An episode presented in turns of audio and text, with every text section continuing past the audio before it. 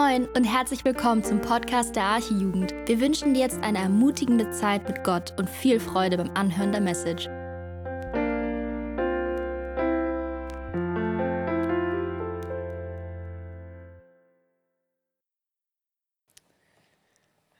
Einen schönen guten Abend wünsche ich euch allen. Wir haben eine sehr triste Jahreszeit momentan. Und ich weiß nicht, wie es euch geht, aber so eine triste Jahreszeit, die kann manchmal so richtig müde und kaputt machen. Und heute geht es mir zwar gut, heute bin ich mir gut drauf, aber ich habe gemerkt, dass ich in den letzten Tagen und Wochen, dass mich das schon so ein bisschen runtergezogen hat. Und deswegen ja, hoffe ich einfach, dass wir ja, durch die Predigt, dass ihr, dass ich einfach ermutigt sein dürfen, wie Andi schon eingangs erwähnt hatte, erfüllt zu einem heiligen Leben ist das Thema. Und ja, wir haben ja schon einige Predigten gehört aus der Zeit, ähm, ja, die wir eigentlich auf der Freizeit haben sollten. Und ich mache jetzt quasi den Abschluss. Und zwar springen wir jetzt ähm, ja, quasi in das Buch Kolosser rein. Wir lesen es zwar später, aber ich will es schon mal erwähnt haben. Und ich habe bei der Vorbereitung dieser Predigt einfach gemerkt, wie oft ich mich eigentlich bei diesem Text selbst ertappt gefühlt habe. Als ich diese Verse gelesen habe und, und auch gesehen habe, wie ja, wie einschlägig diese Wahrheit auch für mein Leben ist, ähm, hat mich das an die Verse aus Hebräer 4, Vers 12 erinnert. Ihr kennt diesen Vers, ich lese ihn trotzdem mal kurz vor. Dort steht, denn das Wort Gottes ist lebendig und wirksam und schärfer als jedes zweischneidige Schwert. Und es dringt durch, bis es schneidet sowohl Seele als auch Geist, sowohl Mark als auch Bein. Und es ist ein Richter der Gedanken und Gesinnungen des Herzens. Ich glaube, niemand findet diesen Gedanken schön, dass wir irgendeinen Richter haben, der über uns entscheidet. Also würde mich wundern, wenn du es schön finden würdest. Vor allem nicht, wenn der Richter dein Leben in- und auswendig kennt, die Beweislage eher so ein bisschen kritisch für dich persönlich aussieht und die Dinge, die dieser Richter sagt, auch noch voll wahr sind und dich auch noch treffen. Und bei Gott handelt es sich um so einen Richter. Er ist derjenige, der uns in- und auswendig kennt, aber er ist gleichzeitig nicht nur Richter, sondern er ist auch gleichzeitig unser Retter. Das heißt, er steht auch in dem Moment, ähm, in dem die Anklage kommt, steht er selbst vor uns und wirft sich quasi zwischen uns und diese Anklage. Und deswegen möchte ich dich einfach ermutigen, nicht den gleichen Fehler zu machen, wie ich das in den letzten Tagen und Wochen gemacht habe und mich so ein bisschen runtergezogen lassen habe und ähm, ja, vergessen habe, dass Gott eigentlich mein Retter ist, sondern ihn eher als Richter gesehen habe, sondern eine Chance gleich in dieser Predigt, in diesem Text zu sehen, das auf, ja, als Ermutigung zu nehmen und auf unser eigenes Leben anzuwenden und Gott als jemanden zu sehen, der uns wirklich mit heiligem Leben erfüllen möchte. Und bevor wir den Text starten, bete ich noch einmal kurz. Jesus, ich danke dir einfach dafür, dass du ein Gott bist, der uns retten möchte dass du kein Gott bist, der uns irgendwann erschaffen hat, der irgendwann die Welt zum Laufen gebracht hat und dann diese Welt verlassen hat, verstoßen hat, sondern dass du ein Gott bist, der aktiv am Leben seiner Geschöpfe teilhaben möchte. Du möchtest ganz groß in unserem Leben sein, weil du eine große Bereicherung für uns bist und wir dich dann anbeten dürfen, Herr. Doch häufig ziehen uns so viele andere Dinge einfach raus. Häufig verschiebt sich der Fokus so sehr, dass wir dich gar nicht mehr sehen, sondern dass wir andere Dinge nur noch sehen. Und deswegen bitte ich dich einfach jetzt für heute Abend, dass du uns einfach eine Aufmerksamkeit, einen Fokus, einen Hunger für dein Wort schenkst, dass wir ja einfach verstehen, was du von uns möchtest, aber auch verstehen, dass du es gut mit uns meinst, weil wir, ja und auch ich das gemerkt habe, dass ich das oft vielleicht angezweifelt habe. Und ich bitte dich einfach darum, dass du uns offene Herzen schenkst, dass du uns offene Ohren schenkst, dass wir dein Wort auch verstehen, dass es auf fruchtbaren Boden fällt und ich möchte auch einfach nur dafür danken für das Jahr, das wir hatten. Das war ein schwieriges Jahr, zwar durch die Pandemie, aber trotzdem, Herr, hast du uns so sehr begleitet. Trotzdem habe ich auch erleben dürfen, wie du in meinem Leben gewirkt hast, auch erleben dürfen, wie du, in dem Leben anderer Menschen gewirkt hast. Und deswegen möchten wir dir trotzdem einfach dankbar sein für alles, Herr. In Jesu Namen, Amen. Ja, meine Predigt trägt den Titel Erfüllt zu einem heiligen Leben. Man könnte es auch, ich habe jetzt äh, den, den ähm, Predigtnamen oder den Predigtitel genommen von der Freizeit, man könnte es auch übersetzen mit ähm, aufgefordert zu einem heiligen Leben. Also so beides wird in meiner Predigt drin vorkommen. Doch bevor wir uns jetzt den Text genauer anschauen, ist es wichtig, erstmal zu klären, was bedeutet es eigentlich, heilig zu leben. Und ein heiliges Leben ist wohl das, was von einem Christen grundsätzlich erwartet wird. Und jeder von uns hat ein ganz bestimmtes Bild von einem heiligen Leben, wobei es hier und dort sich bestimmt ähneln dürfte. Und am besten können das Menschen um uns herum beurteilen, ob wir ein heiliges Leben führen oder nicht. Wir können ja, es gibt Menschen, die haben ja, eine andere Wahrnehmung, sagen vielleicht, okay, ich lebe mein Leben ja so, wie es ist und es ist ja gut und so weiter. Ich bin doch ein guter Mensch, ich tue doch gute Taten. Aber von außen könnte man dann sehen, okay, aber da und da und da und da sind Dinge, die man vielleicht hätte verbessern können. Das trifft auf alle Menschen zu, auch auf mich. Und folgende Dinge würde beispielsweise jetzt ein Nichtchrist über das Leben eines aus seiner Sicht strenggläubigen Christen sagen. Genau, wie sollte das Leben eines strenggläubigen Christen aussehen? Da habe ich verschiedene Punkte mal aufgezählt. Genau, er sollte nicht lügen, er sollte nicht töten, er sollte keinen Sex vor der Ehe haben, keine Unzucht, er sollte sich nicht irgendwie betrinken, er sollte am besten keine Drogen zu sich nehmen. Er sollte den Armen helfen und ganz viel spenden. Ja, es geht weiter. Genau, er sollte Sonntag immer zum Gottesdienst gehen. Er sollte nicht über unmoralische Witze lachen. Er sollte nicht lästern. Er sollte nicht eifersüchtig sein. Er sollte nicht stolz sein. Und vieles mehr. Also wir sehen, dass das Bild eines Nichtchristen von einem Christen ein ganz bestimmtes ist. Wir sehen, dass es so ungefähr stellt sich jemand, der, vielleicht seid ihr auch dieser strenggläubige Christ in eurem Freundeskreis, so ungefähr hat, er, ja, hat man so ein Bild quasi. Jetzt kurz hier. Genau. Und dass du als Christ immer moralisch top sein musst, dass du hilfsbereit sein musst, dass du fleißig sein musst, dass du tadellos sein musst, heilig halt. Oder vielleicht denkst du, Du hast eine andere Vorstellung von heilig sein. Heilig leben heißt auch, dass man immer mit so einer überglücklichen Laune irgendwie durch die Gegend läuft, dass man irgendwie so einen Heiligenschein über dem Kopf hat und so leicht schwebend über dem Boden irgendwie den Alltag meistert. So. Oder du stellst dir jemanden vor, der irgendwie heilig lebt, dass der irgendwie so voll traurig, eher guckend, so nachdenklich, ernst, er so jemand ist, der das Leben so bloß kein Spaß, bloß kein Blödsinn machen. So das Leben irgendwie durchgeht und das ist ein heiliger Mensch, das ist ein ernster heiliger Mensch. Ich weiß nicht, was du genau für persönliche Vorstellungen hast. Und im Grunde genommen ist es eigentlich auch egal, was wir für Vorstellungen haben, weil die Bibel ganz klar ist, was es heißt, heilig zu leben. Ich habe meine Predigt deshalb in drei Punkte unterteilt. Die Punkte sind einmal schön auf Englisch, drei Fs. Äh, erstens Focus, zweitens Fight und drittens Follow. Und wir fangen logischerweise mit dem ersten Punkt an, Focus. Schlag gerne mit mir zusammen Kolosser 3, Verse 1 bis 4 einmal auf. Kolosser 3, Verse 1 bis 4.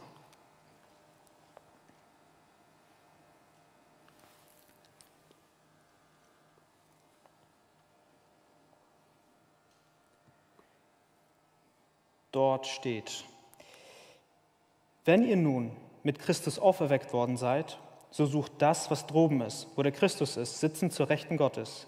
Trachtet nach dem, was droben ist, nicht nach dem, was auf Erden ist. Denn ihr seid gestorben und euer Leben ist verborgen mit dem Christus in Gott. Wenn der Christus unser Leben offenbar werden wird, dann werdet auch ihr mit ihm offenbar werden in Herrlichkeit. Um zu verstehen, was heilig leben heißt, müssen wir erst einmal unseren Blick richtig ausrichten. Der Fokus muss erstmal richtig gelegt werden. Wir müssen uns auf das Wesentliche fokussieren. Und wie es auch in diesem Vers heißt, trachte nach dem, was droben ist, nach dem, was oben ist.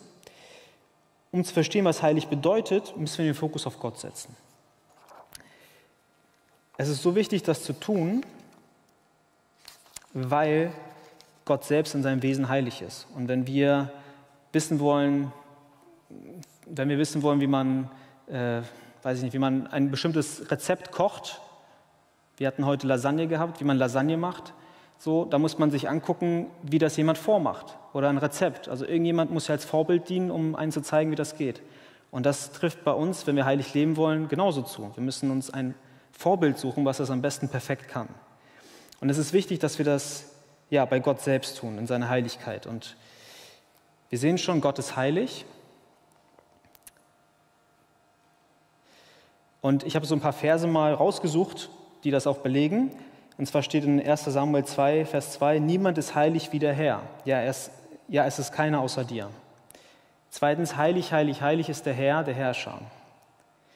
Darum sollt ihr mir heilig sein, denn ich bin, ich bin der Herr, bin heilig. Ich habe euch abgesondert von den Völkern, dass ihr mein werdet. Sondern wie der, der euch berufen hat, heilig ist, sollt auch ihr heilig sein in eurem ganzen Wandel. Denn es steht geschrieben, ihr sollt heilig sein, denn ich bin heilig. Also wir sehen, Gott ist heilig in seinem Handeln, er ist heilig in seinem Reden, er ist heilig in seiner Autorität, er ist rundum heilig. Und deswegen ist es umso wichtiger, dass wir nicht nur irgendwie nach oben schauen und gucken und, und nach dem einfach nur so trachten und uns eine Orientierung suchen, sondern dass wir den Fokus vollkommen auf Gott setzen. Dass wir nicht nur Gott anschauen, sondern dass wir Gott nacheifern wollen. Nicht in einem negativen Sinne, sondern in einem Sinne, dass wir ähnlicher werden wollen. Und was Paulus auch macht, ist, wie wir es in diesem Text jetzt gelesen haben, dass er den Fokus eigentlich darauf richtet, dass er mit Christen spricht. Er spricht hier nicht zu Ungläubigen, sondern er spricht zu Christen. Denn er sagt hier in der äh, äh in Vers, mal ganz kurz selbst gucken, Vers 1 ist das direkt, wenn ihr nur mit Christus auferweckt worden seid, also wenn ihr nun mit Christus auferweckt worden seid, das kann man übersetzen mit, weil ihr nun mit Christus auferweckt worden seid, das heißt, weil ihr Christen seid, ähm, ist ein Christ dazu aufgerufen, mit den Gedanken stets bei Gott zu sein. So kann man das ungefähr übersetzen. A.T. Robertson, ein Professor des Neuen Testaments, hat etwas ganz Bestimmtes, in einem Kommentar habe ich das gelesen, dazu gesagt. Und zwar sagte er, das gelebte, das getaufte Leben bedeutet, dass der Christ den Himmel sucht und ständig an ihn denkt. Seine Füße sind auf der Erde, doch sein Haupt ist bei den Sternen. Er liebt wie ein Bürger des Himmels hier auf Erden. Und wenn wir uns dieses Zitat anschauen und du an deine vergangene Woche denkst, kannst du behaupten, dass du gelebt hast wie ein Bürger des Himmels? Dass deine Gedanken ständig bei Gott waren? Ich muss zugeben, ich habe das nicht gemacht. Ich war nicht mit den Gedanken ständig bei Gott. Ich war nicht ständig im Gebet bei Gott. Ich habe nicht ständig an Gott irgendwie gedacht oder so oder über sein Wort nachgesinnt.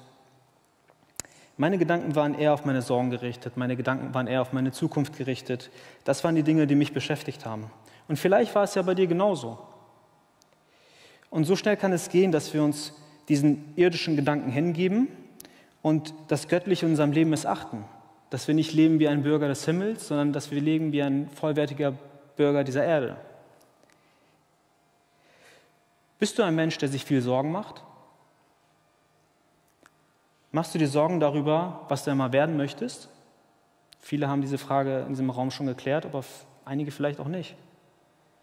Drehen sich deine Gedanken viel um dich selbst statt um Gott?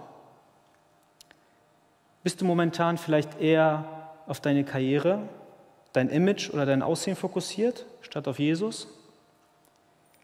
Trachtest du nach den irdischen Dingen und nicht nach den himmlischen Dingen?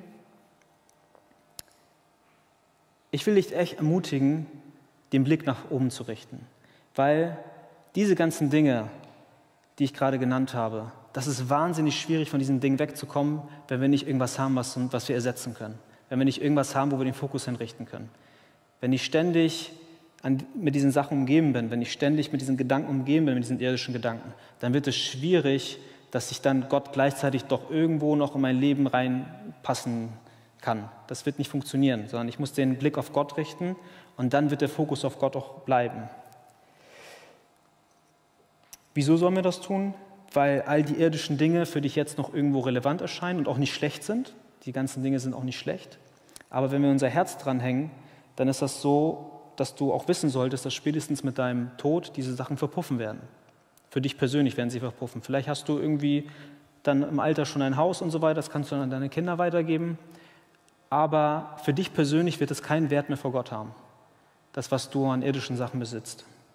Und das wissen wir von Jesus selbst, der in Matthäus 6, wir kennen die Geschichte vom reichen Jüngling, ähm, über die bleibende Schätze im Himmel spricht. Nicht über das, was irgendwie verschwinden wird, sondern über das, was bleiben wird. Darüber spricht er. Und um den, auf den Eingangspunkt zurückzukommen, Fokus, möchte ich dich echt ermutigen, bleib fokussiert auf das, was wirklich ewig bleibt und nicht das, auf das, was irgendwie schnell vergeht und lebe wie ein Bürger des Himmels. Jetzt zum zweiten Punkt. Lesen wir ab Vers 5 weiter. Da könnt ihr gerne mal bei Kolosser wieder reingucken. Von Vers 5 bis 11. Dort steht, tötet daher eure Glieder, die auf Erden sind. Unzucht, Unreinheit, Leidenschaft, böse Lust und die Habsucht, die, die Götzendienst ist. Um dieser Dinge willen kommt der Zorn Gottes über die Söhne des Ungehorsams. Unter ihnen seid auch ihr einst gewandelt, als ihr in diesen Dingen lebtet. Jetzt aber legt auch ihr das alles ab. Zorn, Wut, Bosheit, Lästerung, hässliche Redensart aus eurem Mund. Lügt einander nicht an, da ihr den alten Menschen ausgezogen habt, mit seinen Handlungen und den neuen angezogen habt, der erneuert wird zur Erkenntnis nach dem Ebenbild dessen, der ihn geschaffen hat. Wo nicht Grieche noch Jude ist, weder Beschneidung noch Unbeschnittenheit, noch Barbar, Skirte, Knecht, Freier, sondern alles und in allen Christus.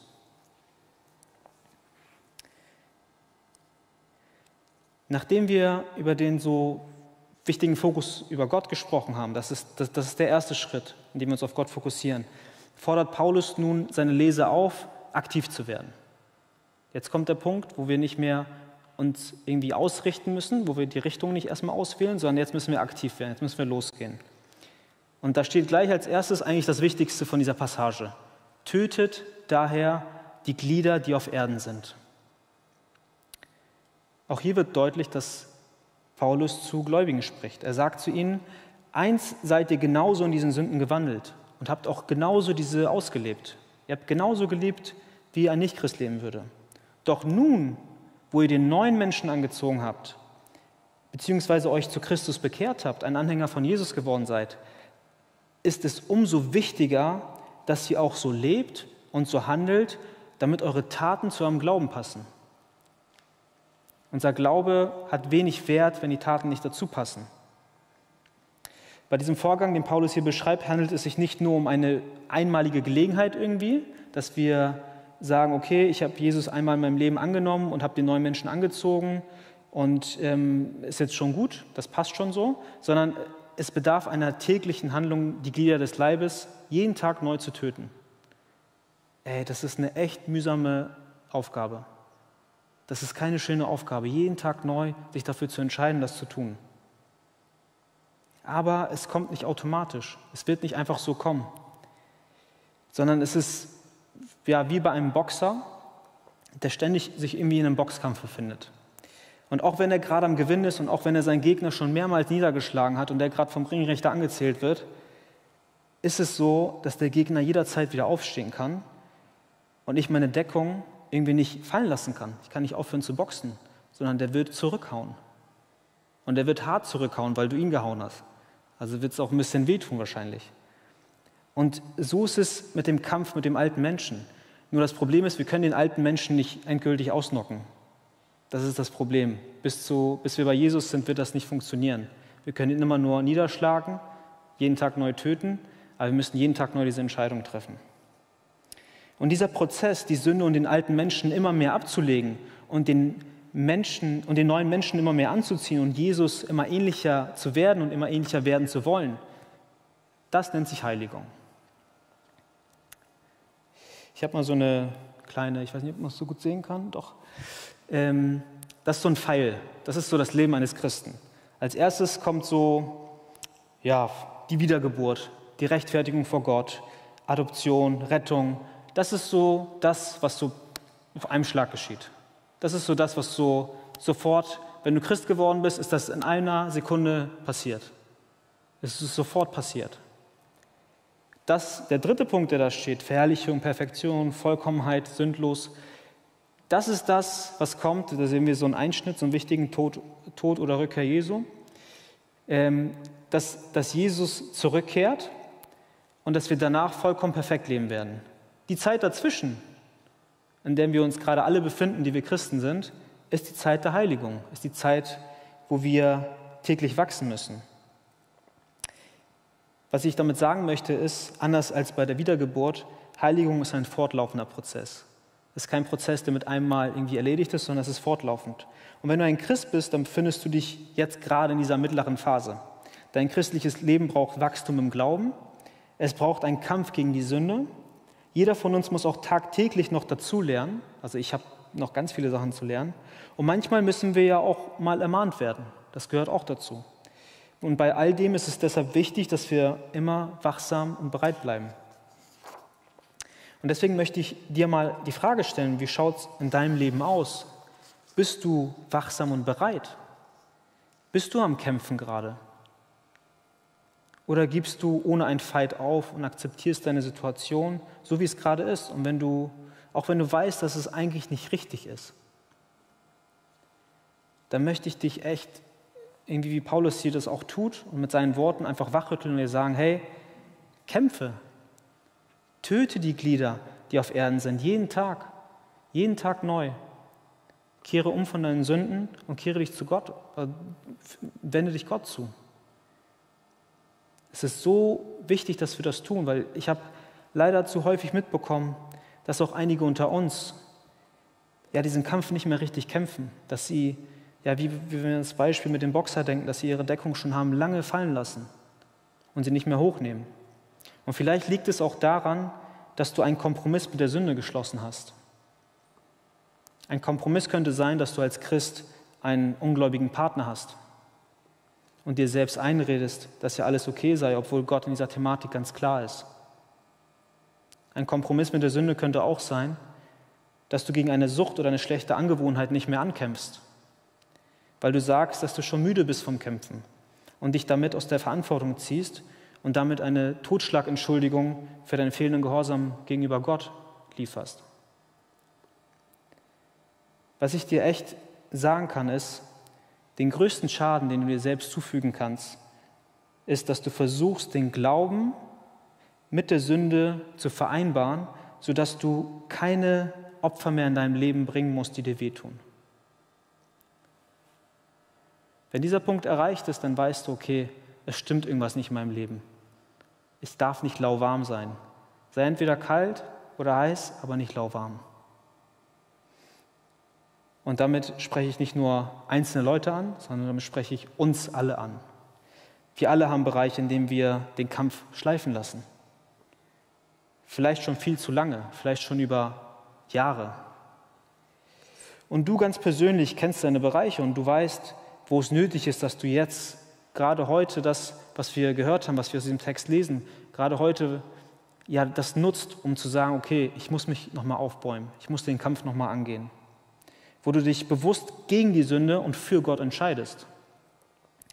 Paulus schreibt in 1. Thessalonicher 4, 1 bis 8 über die Wichtig, ja, Wichtigkeit der fortlaufenden Heiligung in unserem Leben. Dort steht, weiter nun, ihr Brüder, bitten und ermahnen wir euch in dem Herrn Jesus.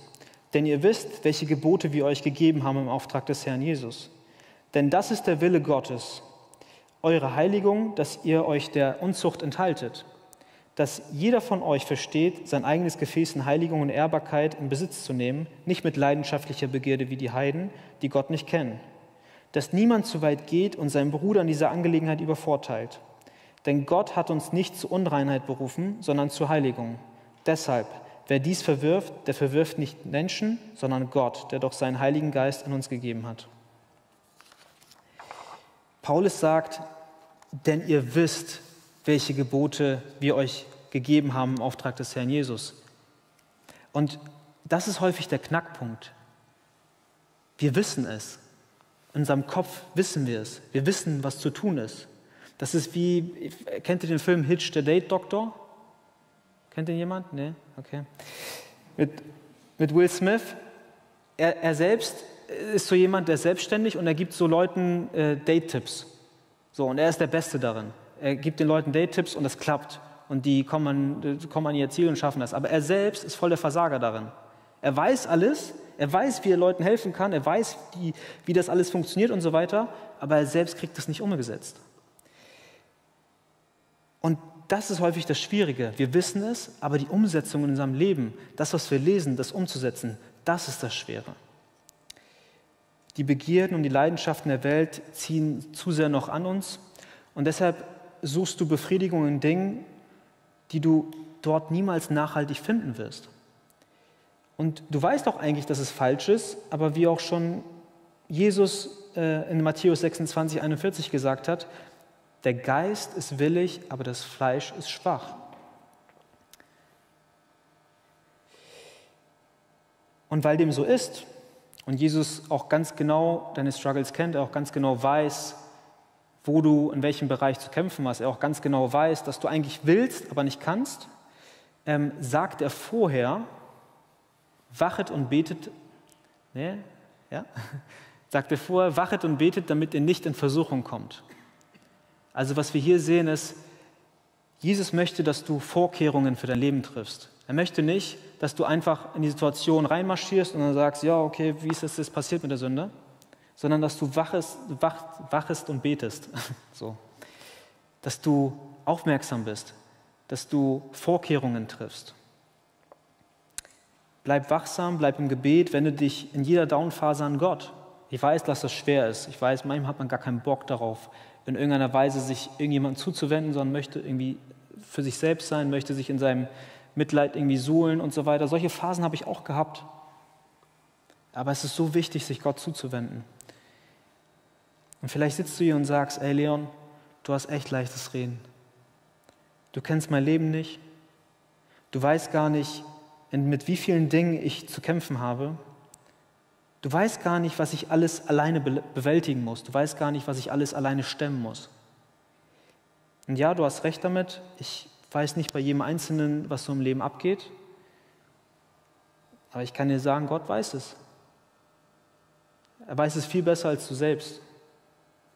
Und Gott weiß auch ganz genau, wo du daran gehindert bist, ein heiliges Leben für ihn zu leben. Das weiß er auch. Und Gott sieht nicht nur irgendwie zu und sagt, ja, ich habe dir meine Gebote gegeben, ein Wort gegeben, sieh zu, wie du klarkommst, so, jetzt musst du mal irgendwie, jetzt muss irgendwie mal was von dir kommen, sondern er reicht dir auch die Hand. Er möchte dich in deinem Prozess unterstützen. Er möchte dich in deinem Prozess, wenn du nicht mehr laufen kannst, aufheben, tragen und eine, eine Zeit lang auch tragen, wenn es nötig ist. Er möchte dir zuhören und einfach für dich da sein. Und deswegen dürfen wir das so als Ermutigung nehmen. Deswegen das, was ich eingangs erwähnt hatte, Gott ist Richter, aber Gott ist auch Retter. Er ist auch derjenige, der aktiv wird, für dich aktiv wird. Deswegen ignoriere Gottes Hilfsangebot nicht. Klammere dich in jedem Lebensbereich, wo du es kannst, an ihn und an sein Wort. Und es wird dir helfen. Auch wenn sich dein Umstand nicht ändert, wird es dir helfen, dass du Frieden findest. Wenn du dein Leben anschaust und dir wünschst, so nah an Gott zu sein, wie du es vielleicht einmal warst, weil es Zeiten gab, wo du dich näher zu Gott gefühlt hast, Zeiten gab, wo du intensiver Zeit mit ihm richtig verbracht hast, und wenn es Momente gibt, wo du jetzt irgendwie merkst, dass du dich von ihm und von dem heiligen Leben entfernt hast, dann möchte ich dich echt mit den Versen aus Jeremia 29, Vers 11 bis 14 ermutigen. Diese Verse haben mich persönlich auch sehr ermutigt. Dort steht, denn ich weiß, was für Gedanken ich über euch habe, spricht der Herr. Was für Gedanken? Gedanken des Friedens und nicht des Unheils, um euch eine Zukunft, eine Hoffnung zu geben. Und ihr werdet mich anrufen und hingehen und zu mir flehen und ich will euch erhören. Ja, ihr werdet mich suchen und finden, wenn ihr von ganzem Herzen nach mir verlangen werdet. Und ich werde, mit, ich werde mich von euch finden lassen, spricht der Herr. Und ich werde euer Geschick wenden und euch sammeln aus allen Völkern und von allen Orten, zu denen ich euch verstoßen habe, spricht der Herr. Und ich werde euch wieder an den Ort zurückbringen, von dem ich euch weggeführt habe. Gott verspricht hier, dass er dich erhören möchte dass er dir zuhören möchte. Er möchte dir in deiner Unzufriedenheit begegnen, in der du vielleicht gerade steckst. Er möchte dir ganz bewusst Frieden schenken. Er möchte aber auch, dass du diese Hilfe bei ihm suchst und nicht woanders. Er möchte, dass, dass du diese Hilfe nur bei ihm suchst und nicht woanders. Und er wird sich finden lassen, wie wir es in diesem Text auch sehen. Und was sagt er zum Schluss? Zum Schluss sagt er, ich werde euch an den Ort zurückbringen, von dem ich euch, euch, euch auch weggeführt habe. Er verspricht also nicht nur, dass er dir zuhört, er verspricht auch, dass er wiederherstellt, dort, wo Verletzung ist. Und dort, wo du vielleicht auch vom Weg abgekommen bist, dort, wo du merkst, okay, ich lebe mein Leben nicht mehr so innig, wie ich das mit Gott früher mal getan habe. Also wenn du etwas von diesem Punkt irgendwie mitnehmen solltest, dann vielleicht diesen einen Satz, den ich jetzt mal so formuliert habe. Ganz egal, wie dein Leben aussieht, wie tief du in der Sünde steckst und wie weit entfernt du von einem heiligen Leben bist. Gott sieht dich, er hört dich und führt dich wieder zurück, weil er es versprochen hat. Weil er es versprochen hat. Wenn jemand etwas sagt als Mensch, dann dürfen wir immer irgendwo, ähm, es gibt Menschen, denen wir mehr vertrauen, es gibt Menschen, denen wir vielleicht weniger vertrauen. Aber irgendwo kann das Wort eines Menschen niemals zu 100% richtig sein, weil es kann immer irgendwas passieren, dass vielleicht dieses Versprechen nicht erfüllt wird. Bei Gott ist, ist dieses Risiko nicht da. Bei Gott ist es immer, wenn er was sagt, dann ist es zu 120% richtig. Dann wird es eintreffen, so kostet es, was es wolle. Es ist von Gott geplant und es wird so passieren.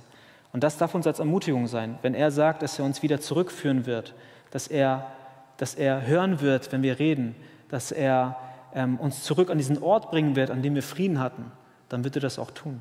Dann darfst du auch zu Gott kommen.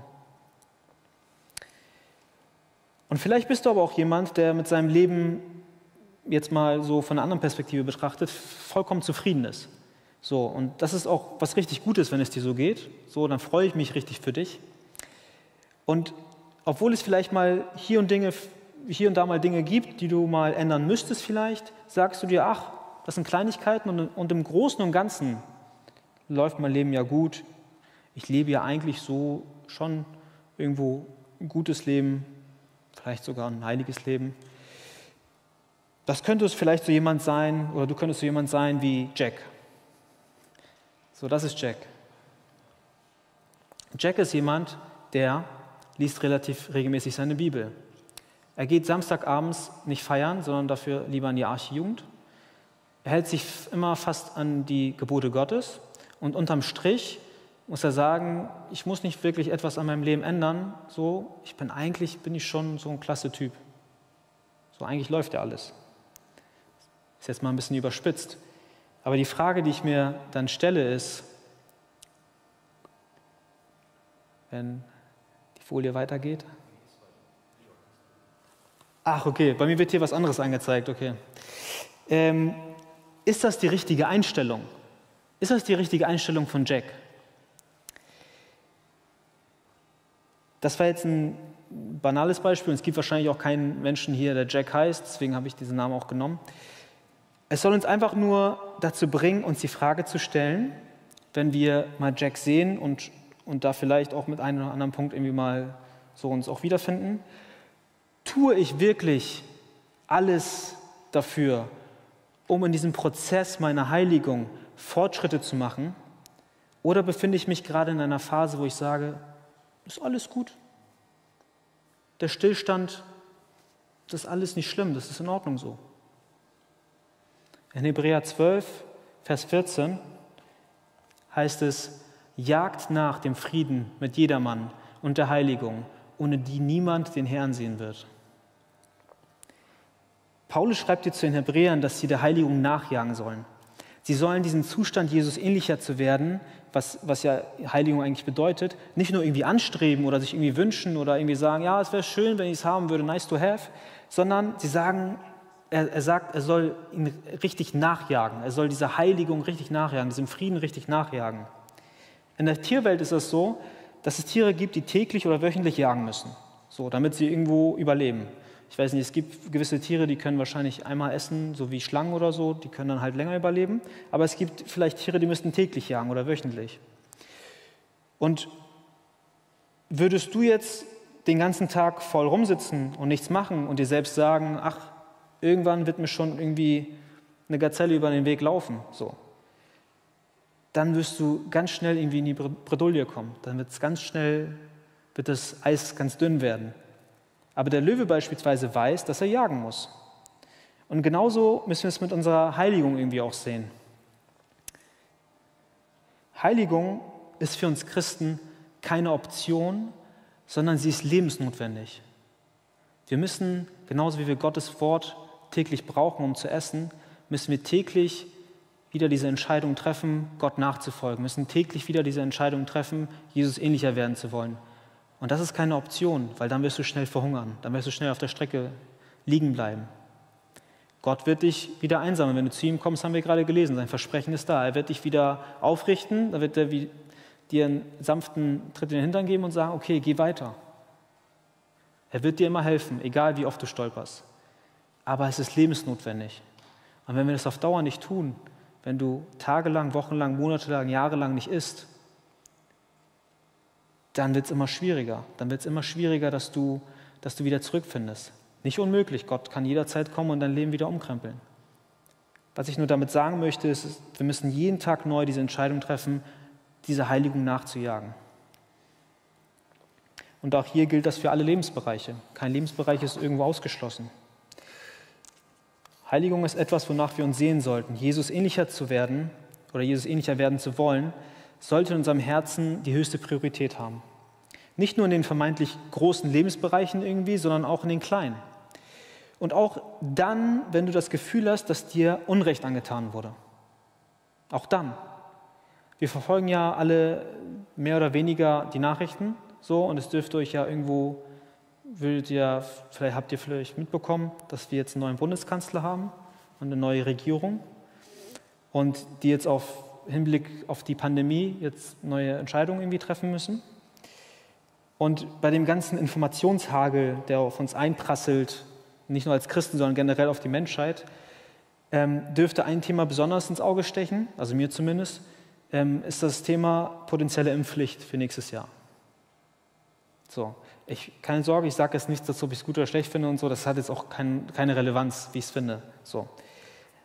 Aber was ich sagen möchte ist, als Christ müssen wir verstehen, ich sage das, weil es Anlass dazu gibt, als Christ müssen wir das, verstehen, dass beispielsweise das Fälschen von Impfpässen nicht der richtige Umgang mit dieser Thematik ist. Ganz egal, wie kritisch wir das Thema betrachten, ganz egal, was wir als Unrecht empfinden. Mag richtig sein, mag falsch sein, das will ich nicht beurteilen. Ganz egal. Unehrlichkeit und Betrug, und das ist es nun mal, wenn wir sagen, wir haben irgendwas gemacht oder wir haben irgendwas erlangt, was wir nicht erlangt haben, ist niemals eine Lösung. Unrecht kann nicht mit Unrecht vergolten werden. Und das sind nicht meine Worte, sondern das sind Worte, die aus der Bibel kommen. So, wenn wir reingucken in Römer 12, Vers 14, Übersetzung Hoffnung für alle, vergeltet niemals Unrecht mit neuem, mit neuem Unrecht. Faltet euch gegenüber allen Menschen vorbildlich. Deswegen möchte ich uns echt alle ja, einmal ermahnen, aufrufen, bei allem, was wir tun, die Frage zu stellen, ehre ich damit Gott? Ehre ich mit dem, was ich gerade gemacht habe, Gott? Bin ich ein Vorbild mit meinem Verhalten? Gott aus gewissen Bereichen bewusst aus unseren Entscheidungen und aus unserem Leben irgendwie auszuschließen, führt dazu, dass wir als Christ gegenüber anderen Menschen die Glaubwürdigkeit und die Echtheit unseres Glaubens gegenüber diesen Nichtchristen auf aufs Spiel setzen, dass wir nicht mehr glaubwürdig sind, dass wir nicht mehr authentisch sind. Und das gehört dazu. Wenn ein Nichtchrist das mitbekommt, dann sagt er, oh, aber in der Bibel steht doch nicht Lügen und so. Hm. Schwierig. Deswegen, so viel dazu, jeder prüfe sich dort selbst. Und ich fasse noch einmal zusammen die beiden Punkte. Wir wollen den Fokus auf Gott legen, weil er selbst das perfekte Vorbild ist. Deswegen wollen wir anstreben, wie er zu leben. Wir sind aufgerufen dazu, aktiv zu werden und sogar der Heiligung nicht nur irgendwie darauf zu warten und zu gucken, dass es irgendwo vielleicht mal kommt und so und irgendwie mal Durchbrüche von alleine kommen, sondern dass wir versuchen zu kämpfen, dass wir versuchen nachzujagen. Und mein dritter und letzter Punkt ist Follow. Drittens Follow. Lesen wir mal unserem Text weiter, Vers 12 bis 17. Dort steht, so zieht nun an als Gottes Auserwählte, Heilige und Geliebte, herzliches Erbarmen, Freundlichkeit, Demut, Sanftmut, Langmut, ertragt einander und vergebt einander, wenn einer gegen den anderen zu klagen hat. Gleich wie Christus euch vergeben hat, so auch ihr. Über dies alles aber zieht die Liebe an, die das Band der Vollkommenheit ist, und der Friede Gottes regiere in euren Herzen. Zu diesem seid, die, seid ihr ja auch berufen in einem Leib. Und seid dankbar. Lasst das Wort des Christus reichlich in euch wohnen in aller Weisheit. Lehrt und ermahnt einander und singt mit Psalmen und Lobgesängen und geistlichen Liedern dem Herrn lieblich in eurem Herzen. Und was immer ihr tut, in Wort oder Werk, das tut alles im Namen des Herrn Jesus und dankt Gott, dem Vater, durch ihn. Wir sind aufgefordert, nicht mehr, wie wir es hier gelesen haben, oder auch wenn wir den ganzen Abschnitt nehmen, nicht mehr die Werke des Fleisches zu tun, sondern die Werke des Geistes. Und außerdem spricht der Paulus auch Vers 14 von der Liebe, die das Band der Vollkommenheit ist. Was soll das heißen? Wenn wir mal schauen, was William MacDonald, ein Kommentator des Alten und Neuen Testaments, gesagt hat. Und zwar sagt er in diesem Vers, die Liebe wird hier als äußeres Gewand bezeichnet oder als der Gürtel, der alle anderen Tugenden zusammenbindet, damit alles vollkommen wird. Dieses Band hält alle Teile des christlichen Charakters in der Waage. In allem, was wir tun, sollten unser Handeln und unsere Gedanken von Liebe geprägt sein. Das trifft auf alles zu. Das trifft darauf zu, auch wenn du jemanden tadelst. Das trifft darauf zu, wenn du Menschen von Jesus erzählst und die, sie dir verbal ins Gesicht spucken. Das gehört in alle Lebensbereiche. Zum einen natürlich sollte sie geprägt sein von der Liebe zu den Menschen selbst, aber vor allem, das ist viel wichtiger, von der Liebe zu Gott selbst. Ob wir Gott wirklich lieben, können wir vielleicht anhand des folgenden Szenarios mal überprüfen. Ich, ich sage mal kurz ein Szenario. Stell dir vor, du bist im Himmel. Da gibt es alles, was du dir jemals gewünscht hast. So, du hast dir eine PlayStation 5 gewünscht und die irgendwie noch nicht kaufen können, weil die irgendwie ausverkauft ist. So, bam, da hast du sogar zwei. So. Deine besten Freunde sind dort, mit denen du alles unternehmen kannst. Du kannst mit denen machen, was du möchtest. Deine Familie ist dort. Alle Menschen, die du lieb hast, sind dort mit dir zusammen. Alle Dinge, die du dir finanziell nie leisten konntest, stehen dir jetzt dort einfach zur Verfügung. Kannst du einfach so benutzen. Und es ist alles so, wie du dir das vorgestellt hast. Das perfekte Leben, wie du, wenn du dir jetzt auf ein Blatt Papier aufschreiben dürftest, was du dir alles wünschst und dein Leben würde sich sofort so verändern. Genau so ist es. Es ist alles perfekt. Du bist glücklich, es geht dir fantastisch. Und jetzt stelle ich dir mal ganz provokant die Frage, eine einzige Sache fehlt. Und zwar, Jesus ist nicht dort. Ich frage mal ganz provokant, würdest du dich trotzdem auf den Himmel freuen, wenn Jesus nicht dort wäre, wenn diese ganzen Sachen gegeben wären? Ich finde es schwierig. Unsere Motivation, in der Heiligung zu wachsen, deswegen komme ich auf das Szenario, sollte darin gegründet sein, dass wir eine tiefe Liebe zu Jesus selbst spüren und deswegen so werden wollen wie er. Natürlich glauben wir an die ganzen Dinge, die uns Jesus auch versprochen hat, die uns Gott versprochen hat, dass es uns gut gehen wird, dass es kein Leid geben wird, an die Dinge, die wir an Offenbarung auch gelesen haben. Und das sind auch Dinge, auf die wir uns freuen dürfen. Verstehe mich nicht falsch. Aber wenn Jesus selbst dort nicht ist, wenn Gott dort nicht ist, dann ist auch das alles unwichtig. Es macht, seine Versprechungen sind nur deswegen wertvoll, weil er selbst auch im Himmel sein wird und wir mit ihm sein werden. Denn das höchste Gebot ist immer noch, liebe deinen Herrn, deinen Gott von ganzem Herzen und ganzer Seele und ganzem Verstand. Doch genau diese Liebe, die sich letztendlich auch in persönlicher Nachfolge äußert, das sollte unsere größte Motivation sein, in der Heiligung wachsen zu wollen und das komplette Glaubensleben auf Gott auszurichten. Und jetzt fragst du dich vielleicht, ja, wie tue ich das? Wie kann ich lernen, Jesus mehr zu lieben? So, entweder liebt man oder man liebt nicht. Wie kann ich lernen, Jesus mehr zu lieben und ihm wirklich nachzufolgen? Lesen wir nochmal die letzten Verse, Vers 16 und 17. Dort steht, lasst das Wort des Christus reichlich in euch wohnen, in aller Weisheit. Lehrt und ermahnt einander und singt mit Psalmen und Lobgesängen und geistlichen Liedern dem Herrn lieblich in eurem Herzen. Und was immer ihr tut, in, Wort oder Werk, das tut alles im Namen des Herrn Jesus und dank Gott, dem Vater, durch ihn. Um das ganz praktisch umzusetzen, ist es hilfreich, dass wir uns ja, vielleicht immer wieder diesen letzten Vers einmal angucken und, und immer wieder vielleicht uns selbst einmal vorsagen, wenn wir irgendwie in einer Situation sind oder, oder merken, dass wir Gott vielleicht nicht genug lieben, dass wir Jesus nicht lieben.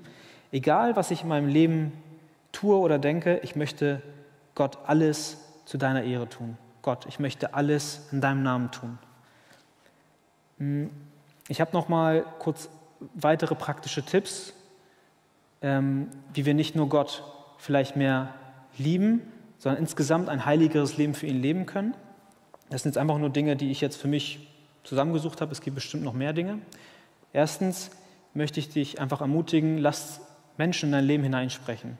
Sei nicht irgendwie verschlossen, wenn Menschen in dein Leben hineinsprechen, wenn irgendwo vielleicht Sünde ist, sondern sei offen dafür, vor konstruktiver Kritik. Wenn jetzt irgendjemand kommt, der dich nicht kennt und irgendwas anspricht und so, dann musst du natürlich auch schauen, wie es situationsabhängig ist. Aber wenn dein Freund, wenn dein Pastor, wenn wer auch immer jemand, der, wo du sagst, okay, der könnte schon irgendwo Ahnung haben, das in dein Leben hineinspricht, dann verschließ dich nicht davor. Hör zu und, und versuche, wenn es nötig ist, das auch umzusetzen. Zweitens, schreibe auf ein Blatt Papier alle herausfordernden Lebensbereiche auf, die du hast. Alles, was dich gerade herausfordert, schreib es einmal auf. Erstens, zweitens, drittens, viertens und überlege dir für jedes einzelne Maßnahmen. Halte den täglichen Kontakt zu Gott, das ist selbstredend, im Gebet, im Bibellesen. Versuche bewusst, Situationen zu vermeiden, in denen du, wo du weißt, dass du in Vergangenheit in Sünde gefallen bist. Wenn du weißt, dass du an einen bestimmten Ort gehst mit deinen Freunden und dort der Abend vielleicht eskalieren könnte, dann tu es nicht. Und fünftens, ähm, was ich persönlich super wichtig finde, verbring viel Zeit mit geistlichen Geschwistern.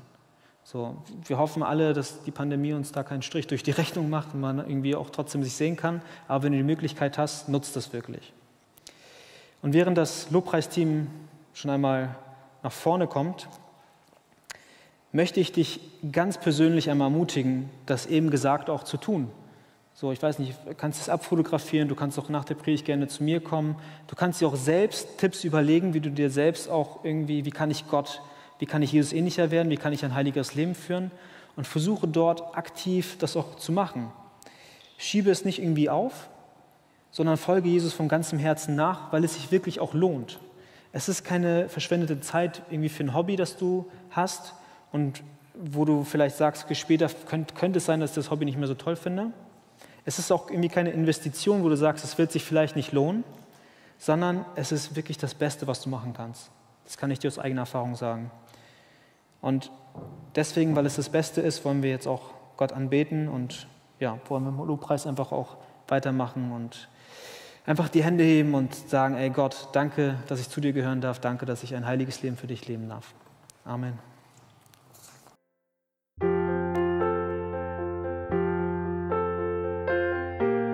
Wir freuen uns, dass du heute mit dabei warst. Wir als Archijugend sind fest davon überzeugt, dass Gott auch heute durch sein Wort spricht und hoffen, dass du ihn durch diese Predigt besser kennenlernen konntest. Weitere Beiträge von uns findest du auch auf unseren Social-Media-Kanälen oder unter archijugend.de. Bis dann, tschüss!